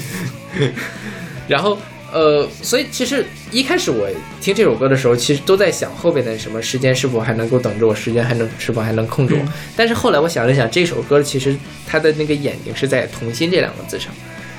就是为什么他要讲时间还能不能控制我呢？是因为时间能够让我们老，能够让我们长大，同时也能够让我们丧失童心。那这里面就是说，时间是否还能够等着我？时间是否还能够控制我？当我随着我的年龄变大的时候，我还能不能保持着我的那个为彩虹而雀跃的童心？如果有的话，那我就可以继续创作，那我这人就没有死掉。而当我有一天我丧失了我的童心，那么我的这个所谓的创作，或者说我作为一个 human being 的这样的一个存在，可能就消失了最原本的我最在意的价值。所以我也很就是还是那个定场诗的概念嘛，我觉得法兹选这首歌也很合理。就除了这首歌可能也是他们最悦耳、最流行的一首歌之外，也是因为这首歌可能跟他们想表达的他的这十年十多年间的这样的一个发展，他们的心心境的变化是很一致的。对，而且就我依然是觉得是，嗯，因为他玩的是后朋克嘛，嗯就是我我看这场比赛，我我最大感觉就是说，其实后朋克这个在我们国内的独立乐坛那个乐摇滚乐坛里面，其实算是玩的一个比较好的一个，嗯嗯出了很多很好的乐队，包括现在木马、嗯 PK PK 十四，然后重塑。还有这种这种类型出了非常多这比较好的后朋乐，包括像那个 c o s y Car，其实也有后朋的味道在里面。对，对，所以我就感觉就是说，就你就能感觉出来，因为我以前我以前小时候一直一直很想知道朋克哇后朋到底是怎么样的，就后来越听就越觉得后朋太多面了，嗯包括有像法兹这种更偏零零年零零年后那种后朋复兴独立的味道更重的，还有像木马这种带有呃有种呃阴沉哥特风的，呃重塑这种那种工业化的那种秩序的，都有非常多的面。对，，OK，横朋横后朋是个很有魅力的一个音乐。是的，是的，就是，而且说实话，我其实对后朋后朋克我一一直没有太好的去定义后朋克这件事情，我不太懂后朋克的，就是什么样的音乐可以算作是后朋克呢？我其实也对后朋克非常难的去，我也没有一个准确的定义。但在我心目中，后朋的话更像是，相比于朋克，会用更极端的方式去表达我的情绪。OK，就包括如果我是阴郁，我就非常阴郁；啊如果我要疯，我就非常的疯。它会营造一种比较扭曲、比较的一个极致的一个状态，一个氛围。嗯，对，这在我心目中就是后朋。明白。啊、那那那我就 get 到了，包括像这个里面的木马、法兹还有重塑，确实在这个表这个表达上面是能做到很极致。重塑上非常越有的后后朋重塑嘛，啊，不，那个法兹法兹法兹是的，对对对对，嗯。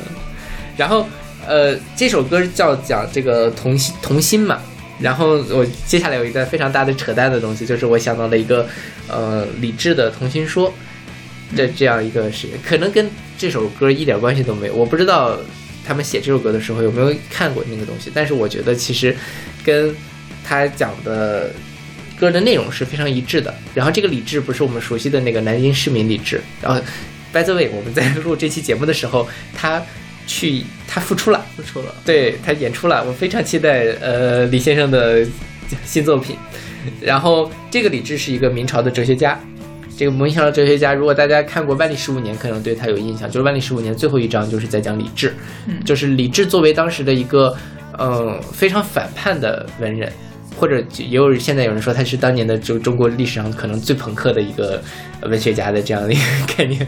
他当时就是说我反对程朱理学，我反对孔子、孟子，我不认为说在创作的时候，在文学创作或者说我们在为人处事的时候，一定要拘泥于那些已有的条条框框，或者基于古人的一些学说，然后更重要的是要去表达自己的本源的想法，也就是他所谓的童心。所以他就在他的那本呃焚书的那个书里面去讲了童心这个概念，他就专门写了一篇文章叫做《童心说》。然后为什么知道李治呢？是因为呃我本科的时候去逛那个中国书店，就北京的一个旧书店，然后他就卖了，就买了一本焚书续焚书，当时就觉得哇这个名字好酷啊！所以我当时还不知道李志是谁，买回来之后就就就这本，啊、哦一会儿你可以看一下，因为我这两天又在重新看这本书。但根本看不懂，就我觉得它有点太晦涩了，因为那时候我其实对这些东西没有什么特别的概念。嗯然后后来看呃万历十五年的时候，慢慢才知道这个事情。后来还是因为是有一阵子我在上有一些关于文革史的课程，文革的时候李治是被拔得很高的，为什么呢？因为在一九七四年的时候搞过一个运动叫做批林批孔，哦，啊、他是反孔子的嘛，那所以他就被立起来当做了一个呃正面典型。嗯所以现在中华书局我买的这本书也是都是一九七五年出的，它是有历史原因的。那个时候就加紧出了很多李治的书，嗯然后呃，他的理智的一个哲学思想就是我们要自由独立，他是一个非常天然的自由主义者，就是理想的自由主义者。他就觉得说，呃，人最好的方法就是无拘无束的根据自己的本心去发展。当然你，你现在我们可能会觉得他其实还是会受到很多的限制，但是理智跟当时的那些主流的程朱理学，就是我们。就是呃，孔孟之道发展到宋宋明的时候就已经完全变样了嘛，就是一种非常八股的一种非常压抑人性的状态是很不一样的。然后他也觉得说不需要去讲大的道理，他有一个非常重要的名言，就是穿衣吃饭即是人伦物理。最重要的伦理是什么？伦理就是穿衣吃饭，就是我们要活着，我们要过过生活，对。然后呃，所以他是一个很朋克的人嘛，他跟对，他是真朋克。是 是是，对对。然后他其实也影响到了很多的人，就是汤显祖，就是写《牡丹亭》的那个人。《牡丹亭》里面有一句话，就是说杜丽娘去逛花园嘛，就是可知我一生最爱是天然，就是这其实就是汤显祖受了李治他们那一群人的影响，就是我觉得天然，所谓的呃 natural 的东西是最最最好的东西。然后回到了这个呃童心说里面，就是说，呃，他讲说，我们写文章必须要坦率地表达我们自己内心的感情。如果没有了童心，我们就失去了真心；如果我们没有了真心，就失去了真人。如果人都不是真的，那就什么都没有了。啊，这是他原话，我稍微翻译了一下。然后它里面有几个比较重要的那个观点，一个就是叫做绝假纯真，就是我们要杜绝假的，而去讲真的事情。那假的东西是什么呢？是我们从书本上学到的东西，或者说就是这个，呃，抽象一点，就是这个社会对我们的规训。就是那个时候大家的规训是什么？孔孟之道啊，天天背《论语》，天天去讲说你一定要当一个呃这个什么为为生民立命、为万世开太平这样的人。这这这当然还好，这是一个正比较正面的，但它还会有一些三从四德啊这样的东西，也是程朱理学教给我们的。但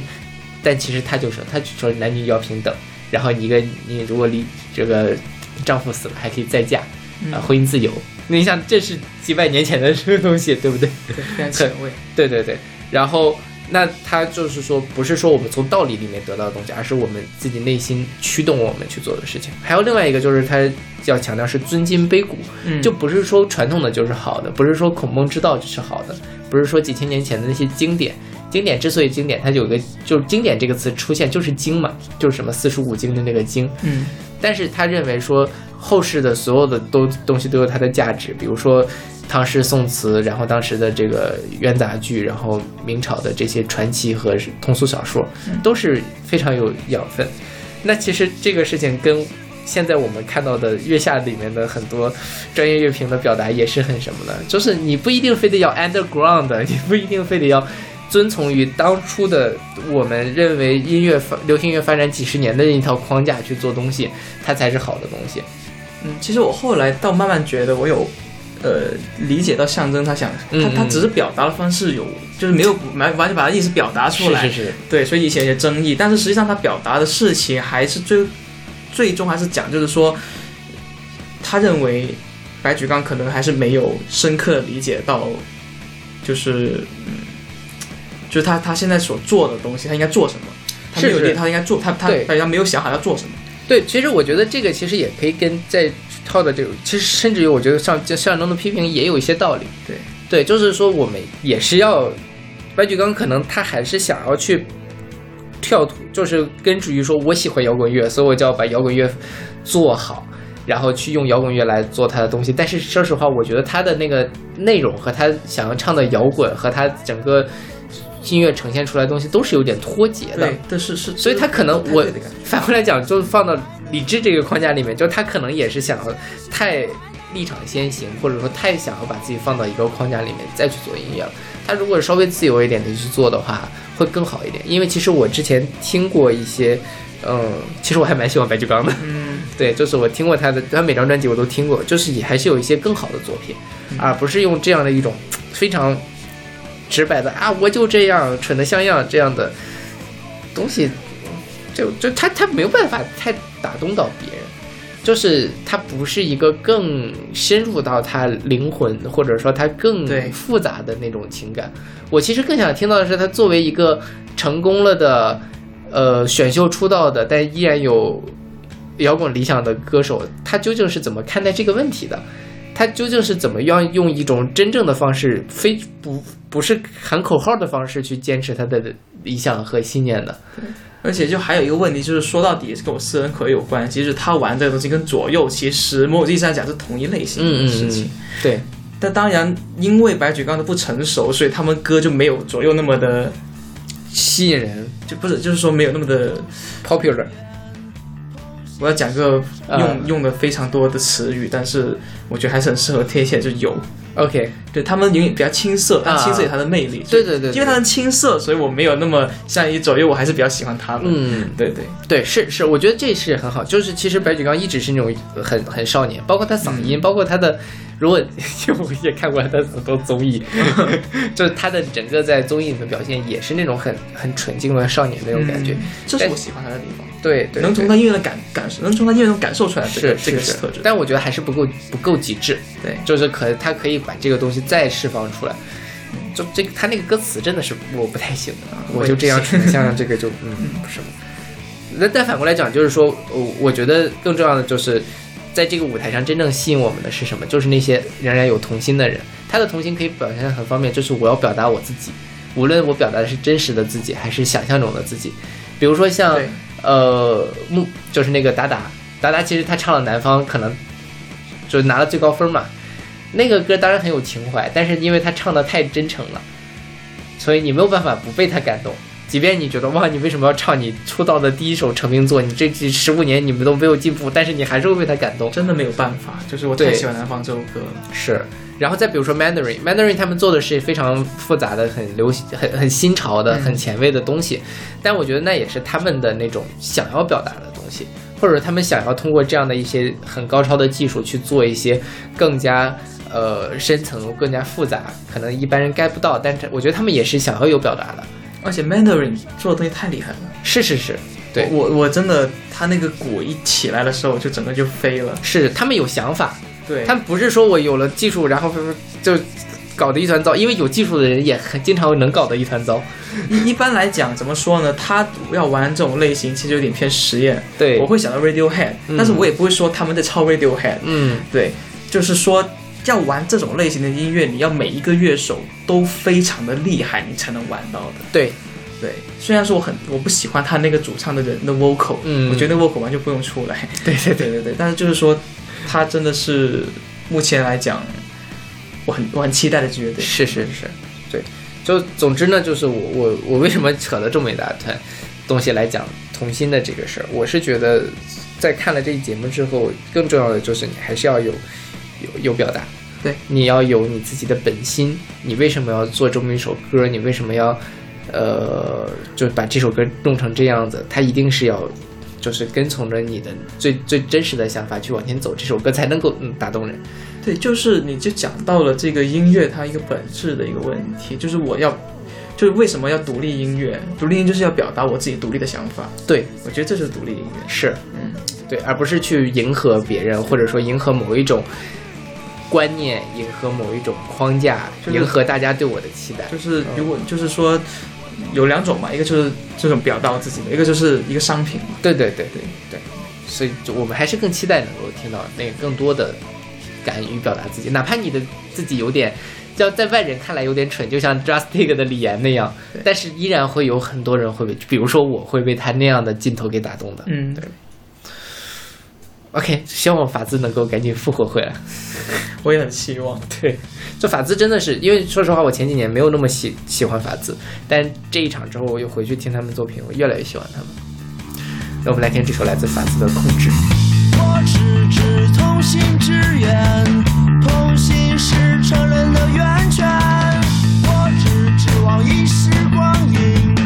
贯穿对自然的憧憬。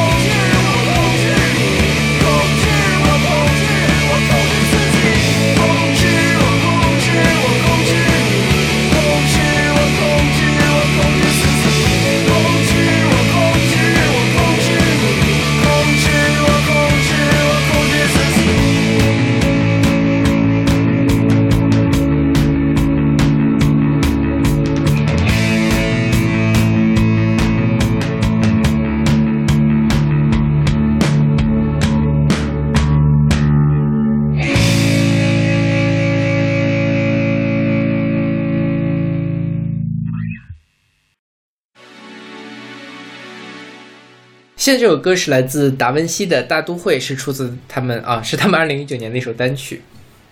达文西你怎么想？当然是我挺喜欢的。嗯，对就是喜欢的悦耳的 City Pop 是吧？对，他的音乐给我一种就是城市的那种城市的感觉，嗯很糜烂的感觉。对他给我这种感觉，嗯对，就是因为达文西是这样，达文西这个乐队还蛮逗的，他有一些介绍，就是他是一个所谓的从约炮组走来的乐队，做出来的乐队。约炮对，就是他的那个主唱猴子，他原来是在那个苹果 App Store Apple Store 做那种培训师，啊，就是去，所以他我觉得他其实是一个很严谨的人，所以其实你从后面他做即兴还是能看得出来有一些那样的影子，包括他们的音乐其实都是冷静的，对，没有那么的奔放，没有那么多的去讲呃情绪的发泄，而是像他自己说的，像杨德昌的电影一样。去冷静的观察这个城市里面的是什么东西，所以像说他讲的东西可能是他的氛围可能是糜烂的，但是在这个糜烂里面，这个主创一直是冷静的在叙述这个东西，还还挺妙的一个。他其实之前出了一张专辑叫做《达文西》，那个同名专辑，那张专辑我觉得非常的好。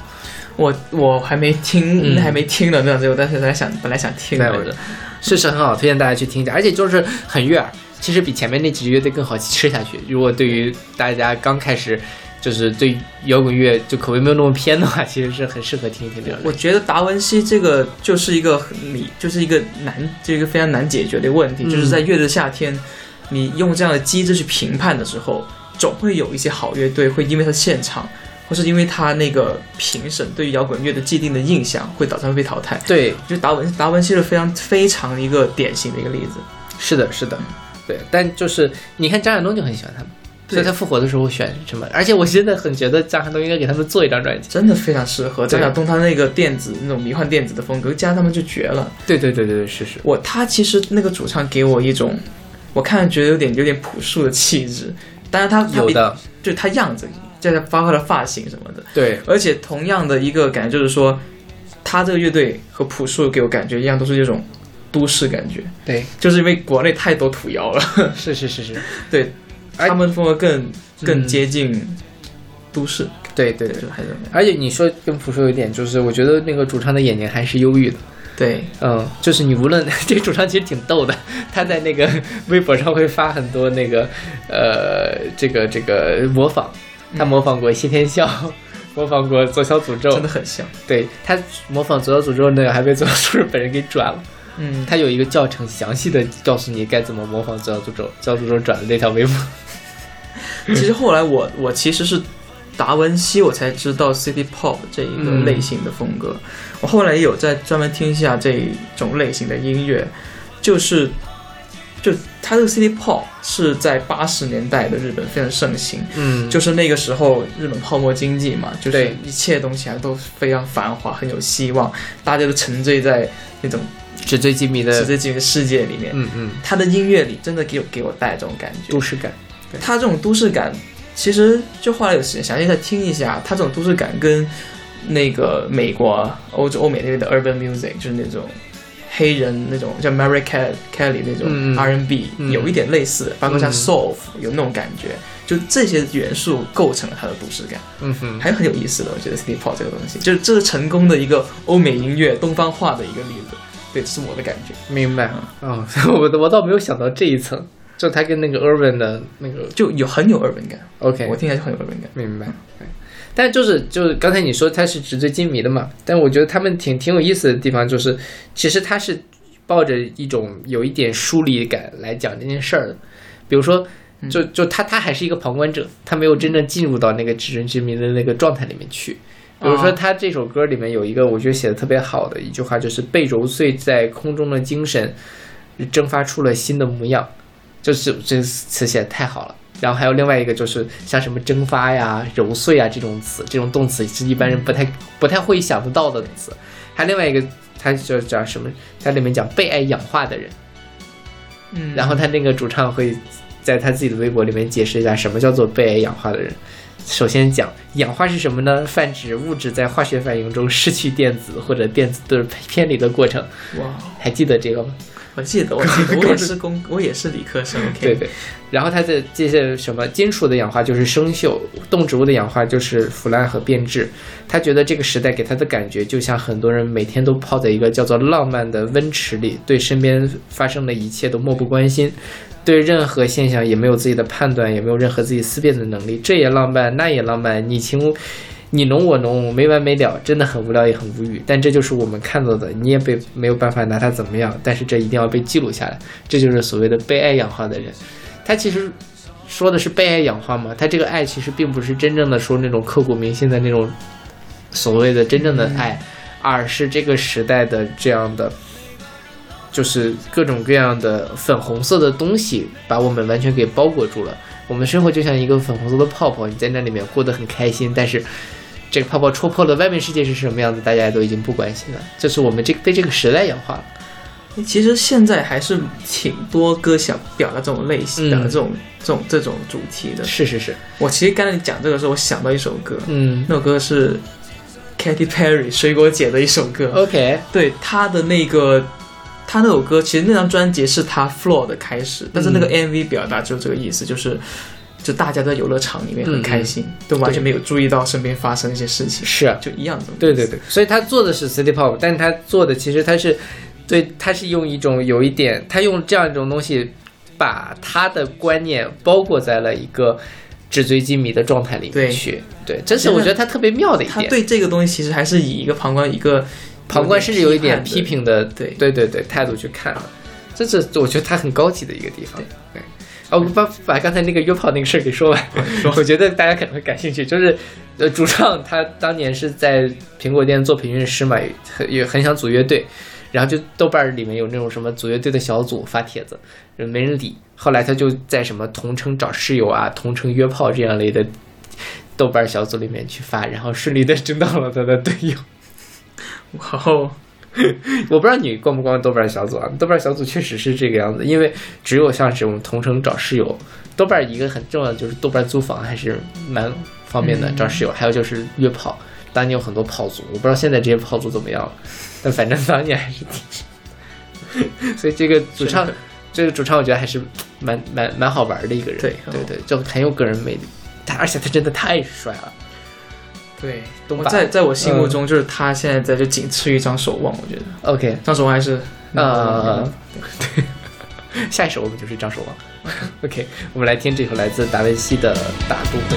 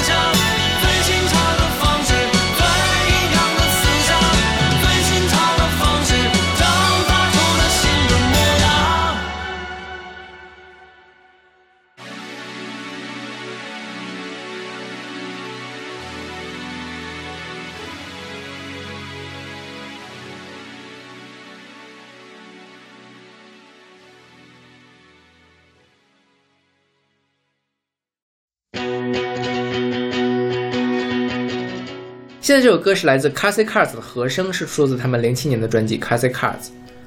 Classic Cars 是我们昨天看的呃节目，然后就真的是完全的嗨掉了。我觉得 Classic Cars 昨天我最喜欢的一个表演。Classic Car 是我昨天最喜欢的乐队。嗯哼，对，就是说，这个 Classic Car 在我心目就 Classic Car，因为我太喜欢他们了，嗯你知道吗？就我我 Classic Car，我大学就就经常在听他们的第一张专辑的音乐，就真的太喜欢了。对，就是他们就是我感觉就是青春版的 Sonic Youth，嗯哼，对，青春版的 Sonic Youth。因为我听 Classic Cars 其实也也上大学，但我上大学我上大学还比你早点，就是因为他们第一张就是这个零七年，就是大家他们最经典的中南海的那一张。嗯嗯，一开始的时候，我听中南海的感觉是什么呢？哇，前面这伴奏好好抖，但后面就开始有噪音了，对不对？对它，这后面它这中南海中南海其实只占了一很小一部分，后面都是软噪音，当时听不懂，要是干嘛呢？有点吵。然后大概过了几年，等我读了研究生，我再听 Classic Cars 就越来越喜欢。然后再到昨天，就是因为说实话很久没有关注过他们了，嗯，再一看就觉得啊，还是那么的有劲儿，对甚至于就更什么了。像像你说的，其实他们这几年做的更更实验一些，对不对？他后期张守望自己做的做的那种作品就非常实验，嗯就是感觉就是在用吉他去做非常多你想不到的音、嗯那种嗯那种，就感觉他不是在做歌，他只是在做一个音色，对，就那种感觉。他做一些非常有空间感或者是哪的一个音色，有这种感觉。对，其实他们的音乐欣赏还是有门槛的。嗯嗯，对，就我能够理解，就如果现场的人不知道的话，的确会觉得一一头雾水。是，包括他像你说的中南海，中间那段间奏，他真正在现场演出的时候，那段间奏可能会更长一些，嗯，就就是不一样的感觉，对，就会那时候会更加的那个你不知道做什么，但一旦你投入到他那个噪音给你营造的世界里的话，你就觉得哇，是是是，整个人都化掉了。对对。所以我觉得昨天那个为什么让我能更进去呢？就是你还是要看现场，对，这东西你看了现场，你就知道他在捣鼓什么。然后他噪音是怎么出来的？当然也不一定说他后面来超快的那个有点太就是你觉得有点像是演演出了吗？啊，当然它是可能更实验，但就我说不一定是那么表演性质的东西，依然能够现场感能够让你带进去，因为它很多都是通过效果器或者什么去做出来的，或者它的那个什么 worse 的那个，就他他的这不就他后面不是有个人声嘛，他念两句，然后他又重新他自己不断的去循环那些东西，然后去加一些效果，这些小细节能够让你明白这首歌的就它的所谓的噪音里面的结构是什么。其实我其实因为我是个理科生嘛，我可能比你更理科一些，嗯，对，对，就是我其实很在意的这种结构的东西，还挺能打动我的。就是他一开始的这个东西起来，然后他加了第一个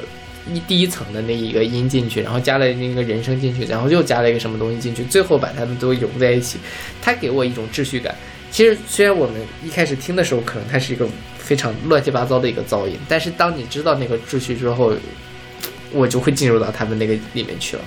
就我可以就是因为像欣赏音乐这东西很主观的，嗯我听 Classic 的感觉就是说，包括是什么 Sony Youth 啊，嗯什么还有那个什么我的学星，我的学星罗曼史是吧？My Bloody Awakeness，那个我刚才讲那个人是智赏乐的一个非常牛逼的一个乐队，对，就他们这种音乐就是给你带入一个环境，然后他那个吉他。那个不和谐当中，就是他那个吉他中的噪音的不和谐，不和谐的音程给你带改带来了一种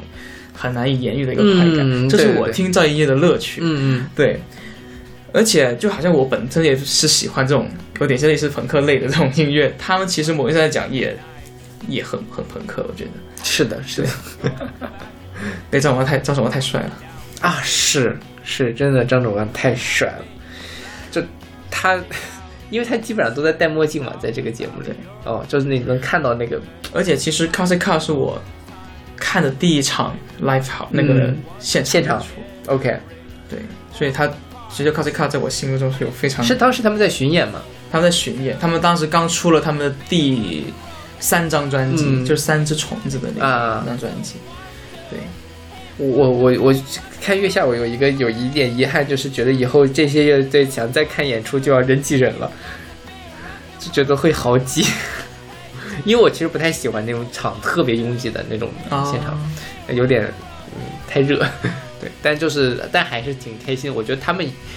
即便是我相信 a s i Cars 下一场也会被淘汰掉，因为他们这个音乐确实不太会被大家特别喜欢的，但是就是还是会有很多人因为他们去入了这个门去听他们的那些作品，对，对，啊，就大家去听一听他们的中南海，嗯，真的是很很很好，就是即便是那个时候我没有那么喜欢噪音，但我依然会喜欢那首歌。而且而且我觉得啊，不得不说 c a s i c a 的那第一张专辑，我觉得这个这个东西放在世界范围内，它都是有分量。嗯，我觉得它对对对它不它不比八十年代九十年代玩噪音摇滚的人差，嗯，很棒，我觉得。是是是是。然后再说一个题外话，就是今年的《明日之子》，《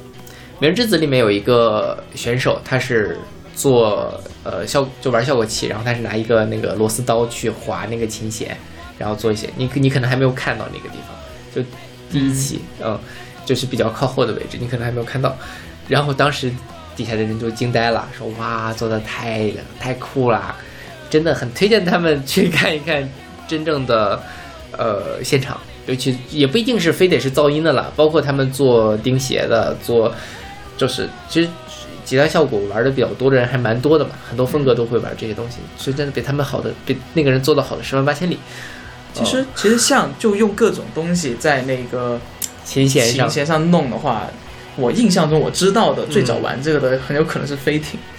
齐柏林飞艇他就是拿那个呃拉的那个弓还是什么，真的吉他就当着小提琴一样来拉，是是是对，，周杰伦的那个音效，嗯，对对，其实挺好玩，就大家真的要看现场。我觉得现场为什么开斯卡尔在第二场的那个复活里面，他赢了声音玩具，跟他的现场表演是有关系的。嗯但他那个表演并不是我在受或什么东西，而是说那个东西就是摇滚现场的魅力。对，嗯，就是大家看现场都能够看到这样的东西。对，嗯这这这就是他们音乐的一部分了，我觉得也是。对。OK，那我们来听这首来自 c a s i c a s 的和声。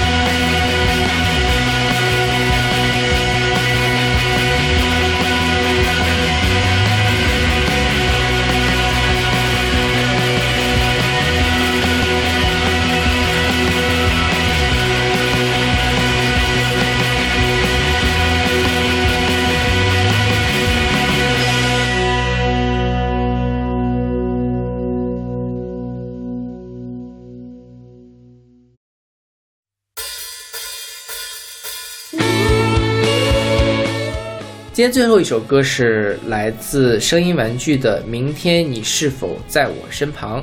是出自他们哦，《明天你依旧在我身旁》是出自他们一五年的专辑《爱是昂贵的》，也就是他们的上一张专辑。在我们录节目这一天，也就是八月九号，他们出了一张新新专辑的预热单曲，所以他们马上也要发新专辑了，大家可以期待一下。因为声音玩具发专辑真的是有生之年系列，就可能仅次于万能青年旅店吧，因为他们的第一张专辑那个最美妙的旅行还是最最完美的旅行，那个好像是哪年的？零三年还是哪年的？对，零三年的最美妙的旅行然后再一张就是一五年的爱是昂贵的，十二年没有发专辑，嗯，所以所以说，哦，还这这真的是真的是，那他们最近是又要发新专辑？对二零年要发一张新的，这五年这已经算时间比较短的了。其实我之前一直没有分清楚，就是我我 声音玩具分清玩声音玩具和声音碎片这两个，我一直以为声音碎片要上月下，对，所以我就声音碎片是另外一个国内的摇滚乐队，他们也很喜欢。去年他们那个那张专辑叫做《没有鸟鸣关上窗》吧，其实排到了我年度前五还是前几，但因为就小老师排的很低，所以最后没有被我们介绍。但还是很好，大家可以去听一下。嗯，然后声音玩具其实是我大概是他的那个什么最最美妙旅行那一章的时候，我就开始听，当时也是因为听豆瓣电台，嗯就谈什么爱领啊之类，他们的一个很大的特点就是声音，就是歌都特别的长，然后情绪铺排的很饱满，它是一层一层一层的把你进带到那里面的那个东西。说实话，我让我想到了有些后摇乐队的玩法，他们就是用就不停的重复，但是在每一个重复的里面加入了一些微小的不同，然后把你带到那个里面，而且它的声音，它的那个音乐的动态也做的特别的大。就是很安静，突然间起来那样。但是它这个因为里面会有更多的人声的成分在里面，包括他们的歌词写的也也很好，像诗人一样写的歌词。对，你说像诗人这个，我真的非常有感觉。其实我昨我其实昨天才第一次听到声音玩具，我之前没听，因为我想留一些惊喜。要一开始我觉得他们音乐还说，哎，我对他们抱了挺大期望，但是一开始好像没有那么好。但后来他有两句歌词我忘了，好像是就是那个，呃，明天你依旧在我，对，呃，是不是希望你明天你依旧？就那两句话，他的整个包括和弦的走向，还有他那个，就这个音就突然变得高级了。这个就是音乐人厉害的地方，对是，他对一些东西细微的处理，可以让你完全不一样的感觉。对对对对对，是。所以我就觉得他们淘汰还挺可惜的，因为我这次月下，说实话，我最期待的就是声音玩具，因为我太喜欢他们了。但是也能理解，因为说实话，我觉得这个他们的歌还是需要你安安静静的，然后听，能听到里面去。比如说像这种《明天已久》，我觉得算是他们比较流行的歌，它是一个比较明确的情歌。嗯，他们有些歌像什么生命啊、时间呐、这种歌，啊，你就觉得哦太悬了，嗯那种，阻力太大了，是吧？但当然做的很好，但可能就是更难进入到他们的那个表达里面去，它更宏大一些。但这个首歌相对来说比较具体了，已经。嗯明天你依旧，呃，明天你又在我身旁这个事情，而且就是只有他这个歌，在我看来是那种能够打动我的歌词。只有一件事是重要的，就是明天你依旧在我身旁。对，嗯，它比那个，这这这就讨论到另外一个事，就那个这一期的康姆士，康姆士那个歌的歌词我也很喜欢，就是什么，呃，什么如我如果说我是说如果怎么怎么样的那个在一起，就他的那个就像周迅还是谁说的，他那种退让感，就是那种若就是有点欲欲说还休的那种感觉，就是我先就类似于大家在愚人节的时候给别人发表白短信的那种心情一样，呃，又怕又想得到你，但又怕走近了一步就失去了你那种感觉。但是康姆士那个表演我不太喜欢，我觉得他跟那个他没有他歌词展现出来的那么的打动我。其实康姆士那个东西，其实你也可以把它当成是一个流行音乐去看，是，但是我觉得旋律写的很好。嗯，对，因为我比较在意，我是比较注重旋律的一个人，所以我觉得旋律写的真的写的是非常的清新，而且又悦耳。嗯，所以我是对他这样的他这样的这种旋律已经可以打动我了。你不需要非常复杂的编曲，编曲，就算你是套路化的东西，但是我觉得你是真诚的，是这音乐是真诚的，我能感受到那个温度，嗯嗯，所以我就会喜欢他。对对对，对，看不出来，这那那场演出还是挺喜欢的。嗯嗯，我回头再听一听，看看能不能对他们有所改革。而且我觉得声音玩具这个音乐，它这种类型就属于那种非常耐听的那种类型。是，对，就是就好像周迅说的，就他不是一个你一场演出你就可以打动，可能就没有办法，不是一场演出就能认识他们的，是是，他不会没有那么有冲击力，对需要你细品，细品。对对，觉得也是太吃亏了给他们。是是是，但本身这本质上就是一个综艺节目，我觉得大家也不用太在乎输赢这件事儿。也是有些人就因为这个投票的问题，当然我觉得把左右投上去这件事情我不太能理解，但其他的投下去的，我觉得也都 OK。包括今天五条人一开始为什么被投下去也很正常，声音玩具、c a s Cards 他们一开始没有晋级也很正常，它本质上就是一个走还是走大众，想要为大众带来一点点另类风格的东西。嗯那如果它过于另类，现在很明显还是没有办法被大众接受的，对吧？你真的说一百个人有几个人会愿意把一首 c a s Cards 的歌听完呢？我觉得也未必有多少，他们可能还是会觉得吵。对，主要是 classic car 它这种风格，它它是属，因为其实音乐它发展是有脉络的，就包括从一开始呃流行什么，可能一开始是布鲁斯，后面变成什么 disco 嗯，啊，或者是后来什么在最新的 EDM hip hop 什么，它主流音乐是有有个发展脉络的。噪音摇滚从来都不在这个脉络里面，它是在另外的一个独立的分支。是对，所以所以说它永它一一直没有流行，甚至于它永远不可能它从来没有流流行过对，所以你以前没流行，现在也不会流行，它永远是属于最独立的。所以我我我我最近一个感受就是，就是大家看这个节目不要那么真情实感，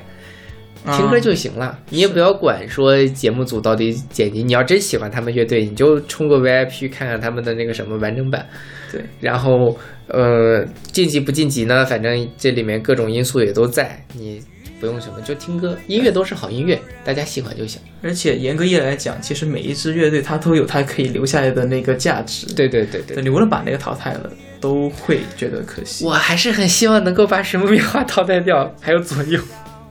这两支乐队，可能是我三十三支乐队里面我唯一觉得我我不会想要再看一遍的乐队。嗯，其他哪怕白举纲，我可能我觉得再看一遍我也没问题，我也还想再看看有没有什么可取之处，但他们两个真的是不太行。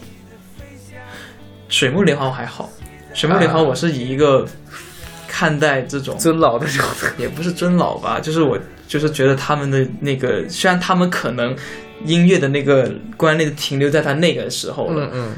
但是就是我没有办法去去不喜欢他们。嗯，对，可能是抱着这种更宽容的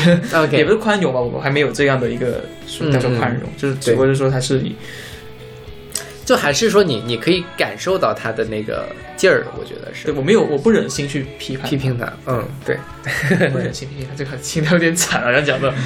呃，毕竟也是我校友嘛，是不是？尊重他们，尊重。对对，我尊重，就是我觉得他们来玩儿就已经挺好的了，嗯，而且我当然我也希望他们看了这场演出之后，能够看一看大家都在玩什么，可以在他们原本的那个校园民谣上面做一些更多的东西出来。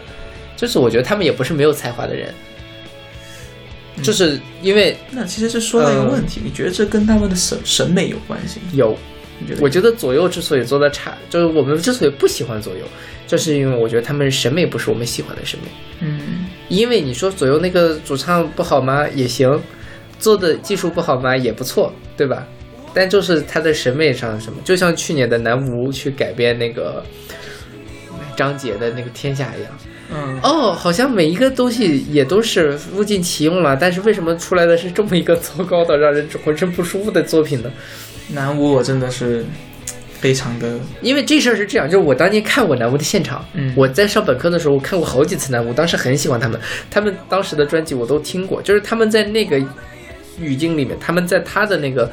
玩儿一点民民民民族乐器，加上一些比较戏谑的东西，加上一点戏曲的东西，是我能吃得进去的，甚至我会把他们想到一个更加复杂，然后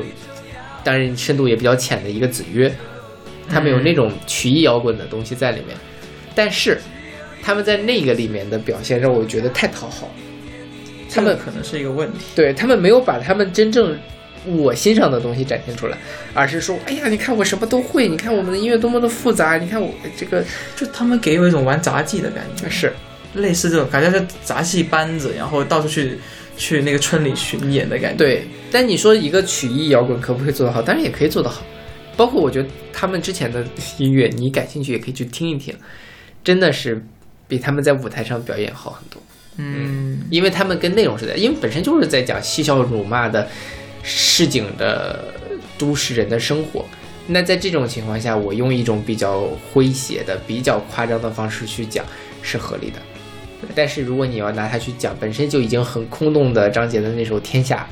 那就是空洞加上的空洞，就就没有意思了。嗯不过这节目还是个好节目了，大家对我觉得对于月下的苛责还是太多了。嗯，我对于月下的态度，我还是觉得，就就一开始嗯月下第一季出来第一期的时候，我其实是抱着完全不看好的态度去看这个节目的。对，所以，我觉得像这种以这种类型的音乐，把它做的做成一个这样的综艺节目的话，真的 OK 吗？我我就会担心它变成那种。一起乐队吧，这种类型的乐队啊对对对但是我觉得那个马东他们团队把这个尺度把握的还是 OK。是的，是的，他们也试图去给大家传达一些乐队究竟在玩什么，有知识性的东西，也有情怀性的东西，也有音乐性的东西。嗯，对，还是做的不错的。就是很多批评月下的人，当然我能理解，就是你们希望这个节目做得更好一些。但是真的是，我觉得在国内的综艺的水平上，他们已经还是站在顶尖的位置上。对，在你的在各种限制啊什么的范围内，他都已经能做到一个比较好的一个是的，是的对对对，对，就是呃，不知道大家有没有看月下哈？就是可能我们今天聊的会更更私人一些，呃，大家反正听到这儿也已经听完了，谢谢大家能听到这，对对，然后呃，我不知道如果以后之后月下更精彩的话，我们会再考虑继续给大家录一两期我们的感受，因为最近录 reaction 的人很多，我们其实也考虑过要不要录 reaction，就是。啊，看那个节目的真实感受。后来我觉得那个 reaction 那东西其实还是一个比较即时性的东西，可能过了三个月就没有人听了。但我觉得我们这样做其实也是做做一个这样的线，其实可以更让大家看到那些现在的乐队在玩什么，就是给大家补充一些背景资料，就是当下的中国的这些呃乐队们，其实还是有很多宝藏值得我们去挖掘的。嗯因为确实这个节目里面好多乐队我之前都没有听过。嗯对，对，期待起码昨天晚上发掘出了一个那个白皮白皮书，对，那个是真的是惊喜。是是是是，就是如果以后有好玩的，我再拉阿迪老师，我们一块儿来跟大家聊。嗯，那我们这期节目就到这儿，我们下期再见。拜拜。